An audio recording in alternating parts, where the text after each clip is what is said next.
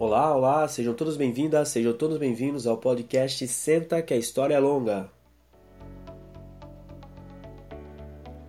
Meu nome é Edinaldo Enoch, eu sou professor de História, estando no início hoje, dia 5 de abril de 2021, ao episódio número 5 desse nosso podcast.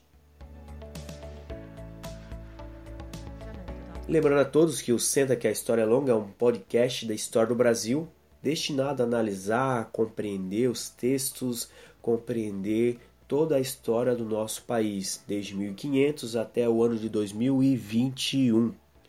Todos aqueles, todas aquelas que estão no ensino fundamental, no ensino médio, que estão se preparando para o Enem ou para o vestibular, ou que realmente têm só a curiosidade de aprofundar um pouco mais sobre a história do país, fica o convite para nos acompanhar. No último episódio, episódio número 4, nós debatemos a respeito do período que vai de 1530 até 1548, período mais conhecido como período das capitanias hereditárias. É importante destacar alguns conceitos antes de seguir é, nesse, novo, nesse novo episódio, que é em relação às próprias capitanias hereditárias. De um modo geral, pessoal, elas não deram certo. Isso é importante destacar, porque das 14 capitanias hereditárias, somente duas prosperaram: a de São Vicente, atual São Paulo, e a de Pernambuco. Essas duas capitanias vão prosperar porque os índios que vivem ali, de um modo geral, não são índios arredios. O solo é bom para a produção da cana-de-açúcar, como a gente vai ver é, depois.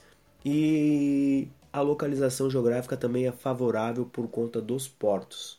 Mas, de um modo geral, houve o abandono por parte de muitos, morte no caminho por parte de outros, e como a gente viu, as capitanias hereditárias não prosperaram. Outra coisa importante, pessoal, para contrapor o governo geral que a gente vai estudar agora, é a ideia da descentralização político, administrativa e econômica. Lembrando que a única coisa que Portugal queria, de um modo geral, era o 20% da exploração do pau-brasil e a redízima, que era o 10% relacionado a tudo que era extraído, o restante dos capitães hereditários eram livres para fazer o que bem entendesse das suas capitanias. O governo geral, de um modo geral, é o contrário disso. Ele é centralizador. Inclusive, alguns historiadores dizem que o governo geral e o documento que veio junto com o governo geral já era uma espécie de primeira constituição brasileira. A gente pode discutir isso num outro episódio, uh, sobre esses conceitos da primeira Constituição, o que, que esses documentos traziam. Mas, de modo geral, pessoal, nós teremos 44 governadores gerais. Os governos gerais vai de 1549 até 1714, 44 governadores gerais.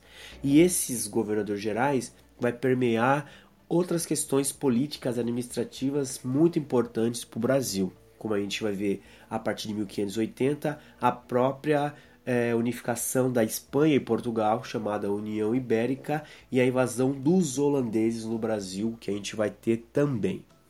Mas de modo geral, pessoal, desses 44 governadores gerais, 44, nós temos que destacar os três primeiros. Por que os três primeiros? Porque quando a gente vai ter 1578, vai coincidir já com a unificação Portugal-Espanha, que vai ser em 1580, ou seja, dois anos depois.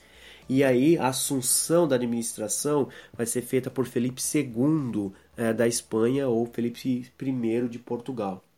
Então esses três governadores gerais, Tomé de Souza, Duarte Costa e Mendes Sá, que serão os mais importantes desse período, serão os responsáveis por manter a unidade territorial.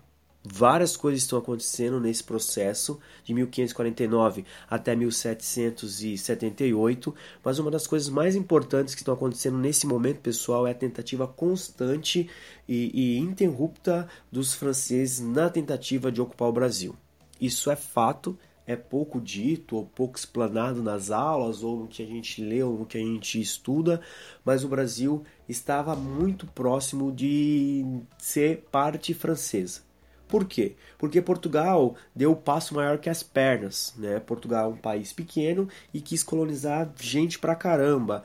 Costa da África, a Índia, regiões da Filipina, tinha é, é, colônias na China, tinha a colônia brasileira que era gigantesca, então Portugal não tinha é, condições físicas e nem militares de manter essas colônias. Só para as Índias, nesse momento de 1500 a 1530, foram 80 mil pessoas para lá.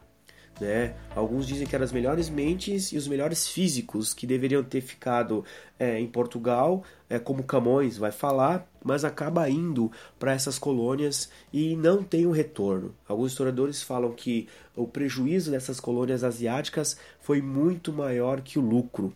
E ali, franceses, holandeses, ingleses também estão pressionando para tomar esses territórios. E também estão pressionando o Brasil. Então Portugal teve que fazer uma escolha. Então ele opta por abandonar as Índias e por se voltar para se voltar para o Brasil. Então manda Tomé de Souza 1549 para essa empreitada. Ele fica até 1553. Então no governo de Tomé de Souza vêm os primeiros padres jesuítas para catequizar os índios. É fundado a capital de Salvador é escolhida por conta da localização geográfica, meio no meio do caminho do norte, no caminho do sul. Os índios de Salvador são índios não tão arredios, são os tupiniquins, são mais pacíficos e então fica mais fácil para administrar ali aquela região. É feito as paliçadas, é feito as fortalezas para tentar manter ali os indígenas e também esses corsários afastados. Uh, Tomé de Souza também vai ser responsável para incentivar a agricultura e a pecuária. O gado vai ser importante para a ocupação do interior do Brasil, como a gente vai falar no episódio relacionado aos ciclos econômicos. Tomé de Souza fica esse período uh, de 49 a 53 e é substituído por Duarte da Costa. Duarte da Costa vem nesse navio com aproximadamente mil pessoas é, sendo que 400 delas são degradados, muitos são absorvidos é, nos serviços públicos brasileiros. Então a brincadeira fica que desde muito cedo o Brasil já absorve criminosos dentro das suas repartições públicas e veio muitas mulheres órfãs que veio para casar no Brasil. Então, tinha alguns grupos portugueses que cuidavam de meninas órfãs e elas foram mandadas no navio para poder casar com os portugueses que para cá vieram solteiros. Vieram muitos padres também, o Nóbrega, que ajudou fundar esse colégio, e também o José de Anchieta, muito famoso também na história do Brasil. São esses dois padres, um que veio com Tomé de Souza e o outro que veio com Duarte Costa. Nesse, nessa, nessa segunda leva do governo geral de Duarte Costa, veio Álvaro da Costa, que é filho de Duarte da Costa.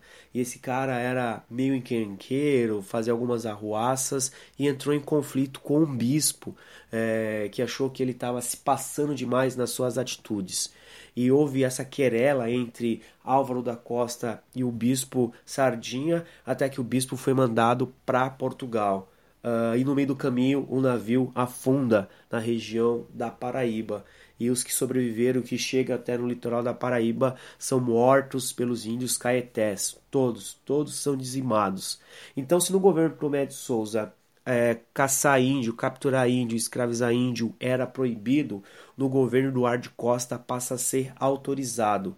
Matar indígena, capturar indígena, o bom combate que eles vão chamar, é autorizado e a partir desse momento os índios que não submeterem serão mortos, caetés, tupinambás e tamoios principalmente.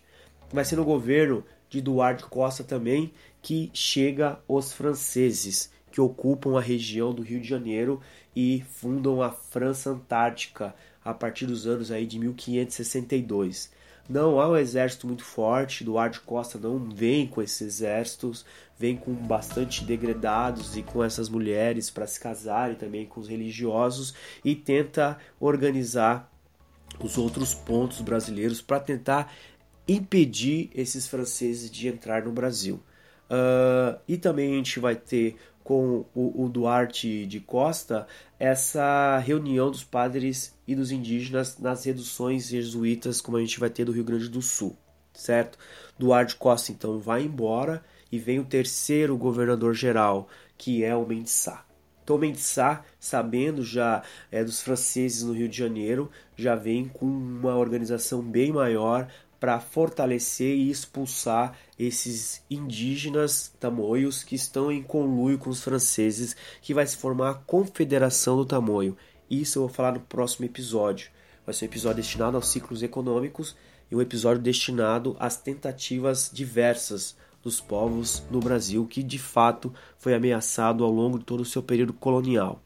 Conseguimos expulsar esses franceses então da França Antártica em 1567 e mais tarde terão outras tentativas no Nordeste, na Paraíba e no Maranhão, onde os indígenas de lá são bastante aliados com os franceses. Uh, então, por conta disso, no governo de Mendes Sá, nosso terceiro governador geral, nós vamos ter a divisão do Brasil de novo, pessoal, em Brasil do Norte e Brasil do Sul. Qual que é a ideia? tentar reorganizar a política administrativa para tentar conter essa tentativa de invasão. Que eu estou falando bastante, bastante, porque isso é fato. O Brasil foi acossado ao longo de todo o período colonial por franceses, por britânicos e também por holandeses. Então, se divide o Brasil de novo em duas partes, né? cria um governador é, provisório no norte e o provisório no sul da saída de Mendes Sá, né? Porque Mendes Sá fica 14 anos e aí ele volta para Portugal e aí a gente vai ter é, o Brasil do Norte com capital em Salvador e Brasil do Sul com capital em Rio de Janeiro. Lembrando, as capitanias hereditárias continuam existindo, mas só que os capitães hereditários não têm mais aquele poder político, administrativo, de justiça como tinha anteriormente. Agora a gente vai ter uma unificação das leis e uma unificação territorial e também da justiça. Depois do Brasil do Norte e do Brasil do Sul, não dando muito certo, há uma segunda tentativa de fazer o estado do Maranhão, que vai ter duas capitais, Belém e São Luís, e a gente vai ter o estado do Brasil, que a gente vai ter de São Luís até o Rio de Janeiro, duas capitais, Salvador e Rio de Janeiro. Essa tentativa uh, de Mendes também ela não é frutífera por conta dessa quantidade grande de franceses que estão tentando invadir o Brasil, que vai vir agora junto com os holandeses, pessoal. Sim, além dos britânicos, dos franceses, nós teremos uma tentativa, inclusive com sucesso, na região de Pernambuco por conta uh, desses holandeses. Então, nesse período também, pessoal, de 1549 até 1778, o Brasil continua sendo invadido, continua tendo que criar cidades fortalezas, que as cidades que virão depois serão chamadas de cidades fortalezas, João Pessoa, Natal, Fortaleza, São Luís, nessa tentativa de fortificar o litoral brasileiro. E a gente vai ter também essa invasão dos holandeses a partir de 1580 que vai se estender até 1640 a presença dos holandeses no Brasil. Mas o contexto é uh, da unificação Portugal e Espanha, chamada de União Ibérica. Então tem muita coisa interessante, muita coisa importante para a gente debater no próximo episódio. Vou fazer um episódio para discutir os franceses de um modo geral, uh, França Antártica, França Equinocial, e também vou tirar um episódio para discutir os ciclos econômicos o pau-brasil e a cana-de-açúcar, aprofundar nisso, porque também isso é deveras importante para a questão econômica brasileira no episódio oportuno. Na próxima, é, na próxima gravação, no próximo episódio, eu vou trabalhar com a ideia da União Ibérica e da junção da coroa portuguesa e espanhola, certo? A administração brasileira ficou responsável pelas câmaras municipais e os homens bons que eram brancos, portugueses e católicos. Esses eram os homens bons que podiam é, fazer parte da administração brasileira. E a Companhia de Jesus catequizar indígenas, criar missões e dificultar a escravidão quando assim é, interessava aos próprios colonos portugueses. E aí o interior do Brasil começa a ser um pouco desbravado com o início das entradas, que a gente vai ver principalmente com a crise do ouro no Brasil, mas o Brasil gradativamente começa a ser ocupado. Beleza, gente? Governo geral é isso. Abraço a todos. Até a próxima. Tchau.